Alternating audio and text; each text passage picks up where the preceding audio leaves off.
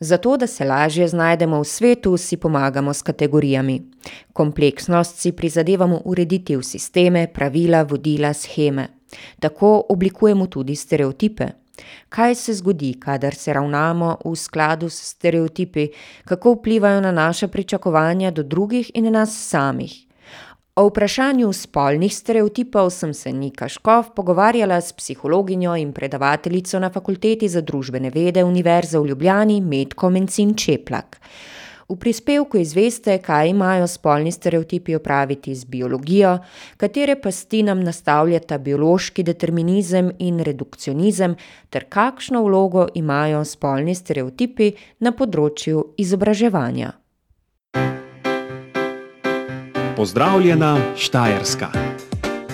Sobota. Sobota. Sobota. Sobot. Sobot. Lučane. Lučane. Lojčak. Lojčak. Radgona. Radgona. Radgona. Bad Radkersburg. Pozdravljena Štajerska.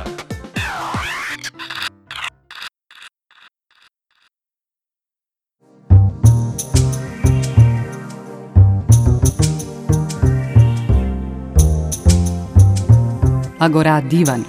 Vsak dan od 13 do 15.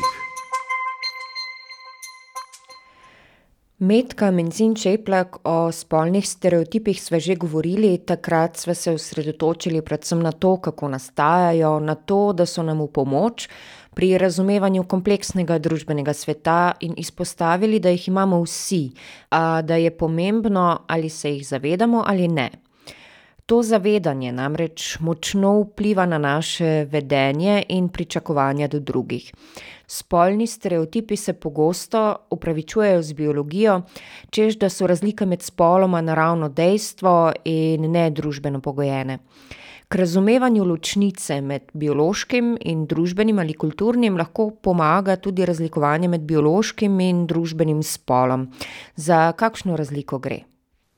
Ja, mogoče bi začeli kar pri tem, ne, da se pač v sedemdesetih v feminizmu, nekako v tem angloameriškem, utrdilo razlikovanje med biološkim in družbenim spolom, ne, češ pač ljudje glede na anatomijo, hormonske značilnosti, ne, se ljudje rojevamo v dve kategoriji.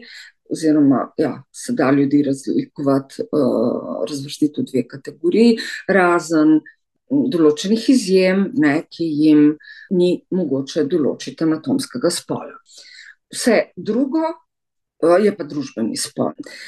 Francozinje, ne, tudi Simone de Beauvoir, ne dela razlik biološko, mislim, ne, ne poudarja, tega reza med biološkim in družbenim, ampak v bistvu že ta njen stavek, ženska se ne rodi, ženska postane, pravzaprav bi lahko rekli, tudi človek se ne rodi, človek postane, ne, ker postanemo ljudje pač samo znotraj človeške kulture.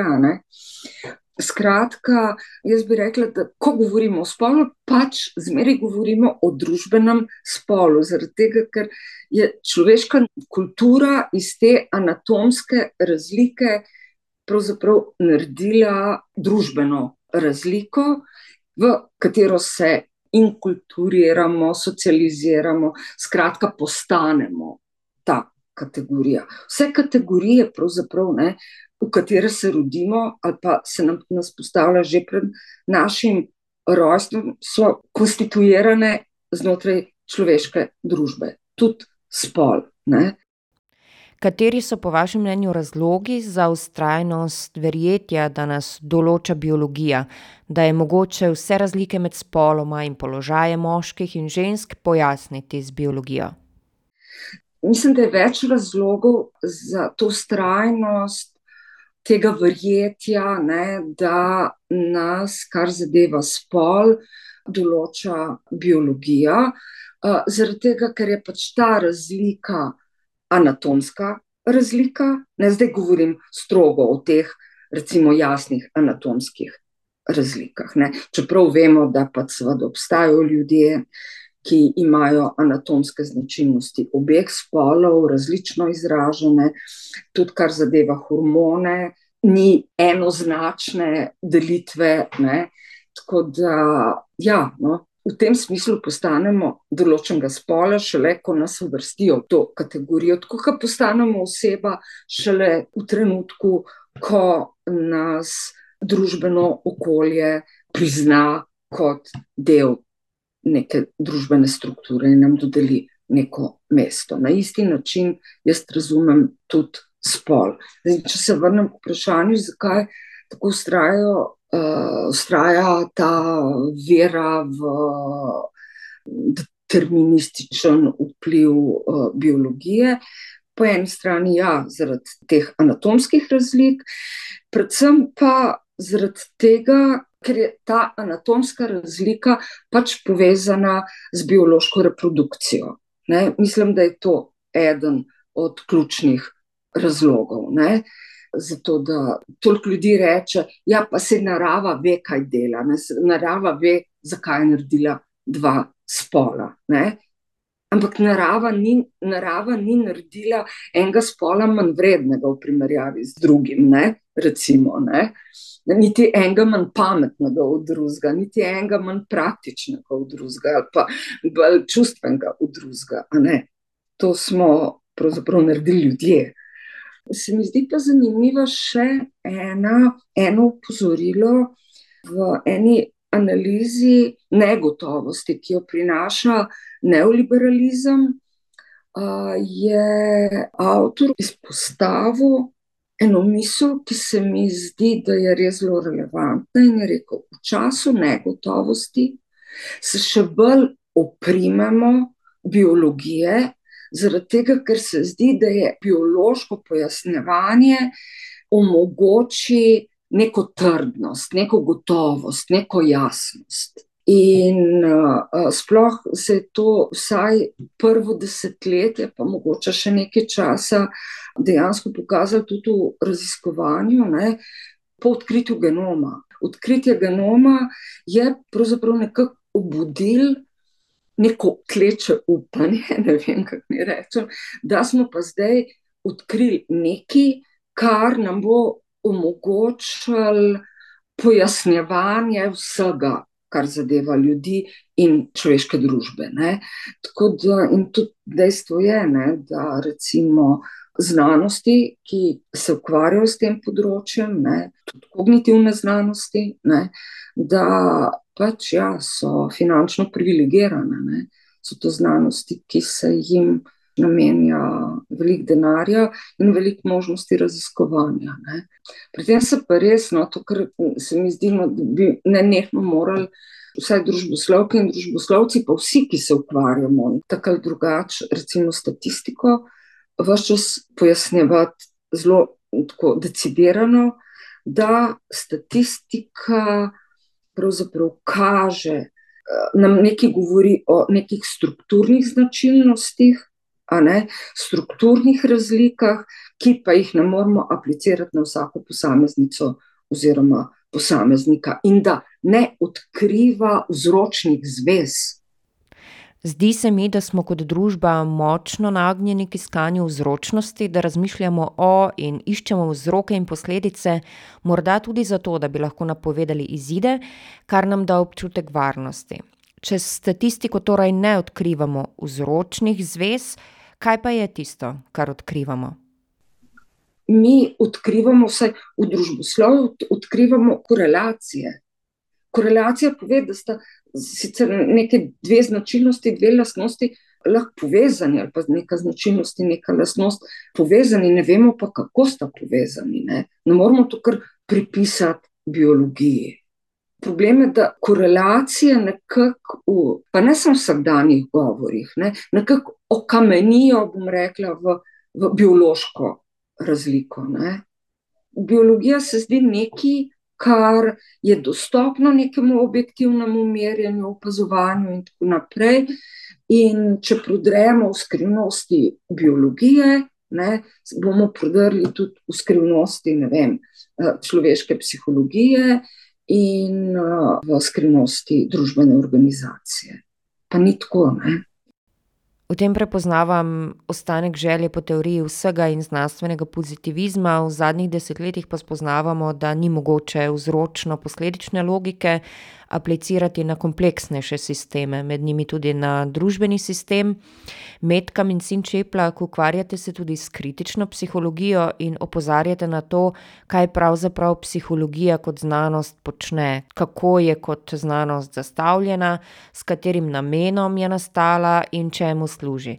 Kritična naravnanost v znanosti nagovarja tudi k temu, da se, ne glede na to, na katerem znanstvenem področju znanstvenik deluje, mora zavedati aksiomov, iz katerih izhaja ob raziskovanju in ki obarvajo njegovo delo. Ja, nekih pravzaprav predpostavk, vedno se moramo vprašati, mislim, morali bi se vprašati, odkot neke vednosti, ne, ki, ki so se spremenile v prepričanja, v resnico, čemu služijo določene metode, recimo, ne, določena urodja, raziskovalna. In ja, psihologija je še posebej občutljiva, vse sociologija tudi, ampak pač psihologijo bolj poznam, ne, za to vprašanje delovanja oblastnih razmerij, ker se je pravzaprav vzpostavila kot samostojna znanost in si zagotovila neko, recimo, relativno ugledno mesto ne, med znanostmi uh, in neko moč. Ne, s tem, ko je začela, oziroma vsaj trdila, da nevidne značilnosti človeka pretvarja v številke, ki jih je mogoče med sabo primerjati, ljudi na osnovi tega kategorizirati in na ta način tudi uh, vzdrževati pač nek določen red. Ne. Ena takih praks, do katere sem še posebej skeptična, recimo zdi merjenje inteligentnosti. Ne. Zgodovina merjenja inteligentnosti je pač tudi ne, zgodovina rasizma, mizoginije. Na tej točki bi stopila v konkretnost procesa stereotipiziranja, diskriminacije, pri kateri gre za razmerja moči. Preletela sem članek, v katerem ste pisali o neenakosti med spoloma na področju izobraževanja, o podtalnih sporočilih, ki jih predajamo v učilnicah, o pridnih puncah in pametnih fantih. Na katerih primerih iz šolstva lahko opazimo stereotipizirano obravnavo na podlagi spola? Če pogledamo statistične podatke, bi na prvo žogo res lahko pritrdili ne, tistim, ki pravijo, da ja, pa se ne. Ženskam se ne, v populaciji v povprečju hitreje zvišuje uh, stopnja izobrazbe kot moškim. Ne. Ja, ampak to je stvar enega dolgega procesa, ki se je začel, mislim, da tam v 60-ih letih, ko so se ženskam odprla, dejansko odprla vrata na, ne, na vse smeri izobraževanja, in je ta proces res hiter tekel, ne, v primerjavi s tistim prej, ko je ta stekleni strop bil res nizko spuščen. No. Moram priznati, da že dolgo nisem tako intenzivno raziskovala tega področje, oziroma je že kar nekaj časa, odkar sem tako, da vam ne morem točno reči, kaj se dogaja, ampak glede na to, kar smo uh, delali do uh, zdaj, me čudi, no, da se še vedno pojavljajo trditve, da je šola oziroma izobraževalni sistem. Prilagojen deklicam in zanemarja dečke. Ne? In argumenti so ti, ne? Izobraženost žensk raste hitreje kot izobraženost moških. Za odgovore na to vprašanje so tudi ne, že poskrbele druge avtorice, ki pravijo, da ja, treba je videti, izobraženost uh, raste vsem. Ne. Pri ženskah pač ja, ne, je ta razlika tako velika, ker so pred 60 letom imele tako nizko stopnjo izobrazbe v povprečju vsta desetletja dolg proces se nekako poskuša razložiti s tem, da je šola krivična do dečkov. Ne? Ker čež, da nagrajuje pridnost, in ne vem, odkot, ne, drugot kot od, iz predsotka, oziroma pač negativnega uh, stereotipa, ta predpostavka, da so ženske tiste, ki so bolj pridne, ne, že po naravi. Ne? Ampak to lahko sklepaš samo, če predpostavljaš, da uh, so ženske tiste, ki so po naravi pridne, drugače moraš do tega sklepa priti. To je ena taka ugotovitev, ki se mi zdi pomembna. Drugo je pa potem to so pa kolegice raziskovale ne, na akademski ravni. To, kar bom rekla, je predpostavka, ki bi jo šele morala dokazati. Ne? Ampak toliko sem poznam ta prostor, da si upam postaviti hipotezo, da so se habilitacijski pogoji, recimo, izjemno zaostrili takrat, ko so ženske bolj množično začele zasedati ta akademski prostor. Hočem reči, ne, da se takrat začne nekako oteževati pogoje, ne samo tukaj. Ne. Poznamo tudi celo vrsto drugih poklicev, kjer se je izkazalo, recimo, da dokler so bili uh, slabo plačani poklici, so jih pretežno zasedale ženske, ko so se ta plačna nesorazmerja spremenila, recimo, ne, in so določeni poklici postali iz različnih razlogov bolj cenjeni, smo v njih našli tudi več moških. Ne. To je ena taka stvar, pa politika se mi zdi tudi zanimiva. To so pa, mislim, da skandinavke upozorile na to, da se ženskam omogoči vstop v politiko takrat, ko pravzaprav politika nima več vseh nitih v rokah, ampak jih prevzemajo korporacije, ne? moč se premesti. Ena plat stereotipov so ideje o značilnostih spola in sporočila, ki so lahko bolj ali manj podtalna in ki jih lahko razberemo na različnih področjih diskurza vse te ideje pa tudi udejanjamo z drugimi praksami. Ali lahko delite kak primer na področju izobraževanja, ki jasno kaže na rabo stereotipnih predstav o spolih? Glede izobraževanja, jaz zdaj, mislim, vse, kar zadeva Slovenijo, bi težko rekla, ne, da gre za prostor, ki bi bil diskriminatoren do enih ali pa drugih. Seveda pa obstajajo prakse, ki vendarle reproducirajo neke negativne stereotipe. Ne vem, če ste zasledili, da so pred leti na pedagoški fakulteti pro propagirali upis z plakatom, na katerem je pisal nekaj tacga, kot ne, so vabili fante, ker je um, tukaj pa res ne, zelo prevladujejo dekleta.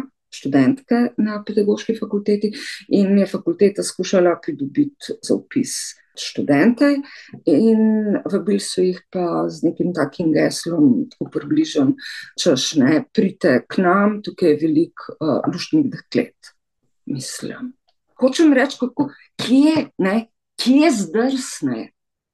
To kaže na to, kako so vsi ti prostori še vedno tako zelo zaznamovani ne, z tem nesorazmerjem moči. No. Meni se zdi tudi iz te moje prakse, to je pač moja praksa, marsikajšna kolegica vam bi mogoče rekla isto. Je zanimivo, eno obdobje ni bilo nobenega zanimanja za te teme, ne? feminizem, spolne neenakosti in tako naprej. Zadnja leta se pa neverjetne reči dogajajo, tako da se je spet zanimanje povečalo, kar ne, je verjetno mogoče pripisati tudi dejstvu, da se krepi tudi sovražnost zoper politike, ki jim pač rečemo feministične politike. Ne? Kje opažate, Medka Mencin Čeplak, porast nestrpnosti do boja za enakopravnost med spoloma, kje se kaže? To se kaže na več področjih, ta neka sovražnost do pa, zdaj bom rekla, v narekovaju uspešnih žensk. Pa to ni, veste, mislim, to je en, en tak zelo širok pojem, kriterij uspešnosti, si pa itak ne, tisti, ki, ki to zvezo uporablja, nekako sam definira. Uh, ampak mislim, da je problem v tem, živimo v času. In znotraj ideologije, ki vse čas razglaša, da vsak lahko doseže uh, kar hoče, samo če pravilno izbira in če se zadost potrudi. Ne? In vemo, ne, da je to tudi čas, oziroma da, da živimo v času in prostoru, ki pušča toliko in toliko ljudi na dnu. Mislim, družbene razlike so ogromne. Ne? In zdaj je nekako, če pogledate mlade moške, ki recimo ne, sami sebe doživljajo kot neuspešne, znotraj ideologije, ki pravi, da bi lahko uspeli, če bi hoteli, iščejo krivce. In najlažja tarča so pa ženske, ki vse v večji meri zasedajo neke pozicije, ne, ki so se prej zdele rezervirane za moške. To je en tak obrat, ne, ki ne vem, mislim, lahko zna biti nevaren. Ne. Če recimo neke razredne razlike začnemo pojasnjevati s polnimi razlikami ne, in rečemo, pač ja, nam se slabo godi zaradi tega, ker so ženske zasedle mesta, ki so pripadale moškim. Ne. To smo nekako zaznali, tudi ko smo delali knjigo o pravici do abortusa, ko se je Mirena Ule in kolega Slavko Kurdija sta analizirala rezultate slovenskega javnega mnenja in ugotovila v tej časovni perspektivi, da se v Sloveniji, da se je dost povišalo izrazito, no, v primerjavi z drugimi, povišal delež moških, mladih moških, ki nasprotujejo recimo abortusu v kakršni koli situaciji. To nekaj pove. In jeza, ne, jeza, ki jo na spletnih forumih najdemo, jeza na ženske, ne, češ pa se imate vse, kaj še hočete, to ni redko. Ne. In je nek uh, izraz občutka krivice, ki se jim je zgodila, ko pravzaprav so dobili tekmice za položaje. Ne. Se to je eden od razlogov, zakaj je recimo tudi znotraj, kako naj temu rečem, ženskih gibanj določenih odpor do feminizma. Ne. Pač pa kaj, vse imamo vse. Ne. Hkrati se pa še vedno um, utrjuje ta pozicija žensk, kot sicer ja, ne, samostojnih, pa vendarle kot biti, ki so okrasek nekomu, ne? in ki ne bi bile okrasek moškemu. Recimo, Vedno znova izpostavljam dilemo, ki ste jo v odgovorih nakazali tudi vi, Metka Mencin Čeplak, s tem, ko izpostavljamo družbene kategorije, v najnem primeru govoriva o spolu, jih pravzaprav tudi utrjujemo. Kako zaobiti ali pa se opredeliti do tega konflikta? To se mi zdi, da je pa res neko tako notranje protislovje, ki ga ne moramo kar razrešiti. Ne? Če obstajajo strukturne razlike, oziroma tako, če ukinemo v vseh vrstah razlikovanja spol, ne? kot pač eno od variabel, potem bomo izgubili tudi v pogledu strukturne razlike. Dokler obstajajo strukturne razlike, v bistvu na nek način, verjetno, ne smemo opustiti teh kategorij. Ne? Ja, je pa seveda, kot pravite, res, da jih utrjujemo. Jaz mislim, da je rešitev na tanko v tem, no, da rečemo, da ja, to so strukturne razlike. Pogledamo, kaj se dogaja v družbi, zato da ne vem, se neka taka nesorazmerja pojavljajo spet ne, na ravni velikih števil. Da pa hkrati se vse čas zavedamo, da to, o čemer govorimo, ne zadeva konkretne ženske in konkretnega moškega. Statistika deluje le na velikih vzorcih, opozarja psihologinja in predavateljica na fakulteti za družbene vede Univerze v Ljubljani, Metka Mencin Čeplak, in o konkretnem posamezniku, ki je pred nami, ne pove ničesar. Statistični podatki o spolih kažejo le na aktualno stanje in ne govorijo o njihovih vzrokih ali pričajo o njihovi utemeljenosti. Vsak izmed nas je človek zase.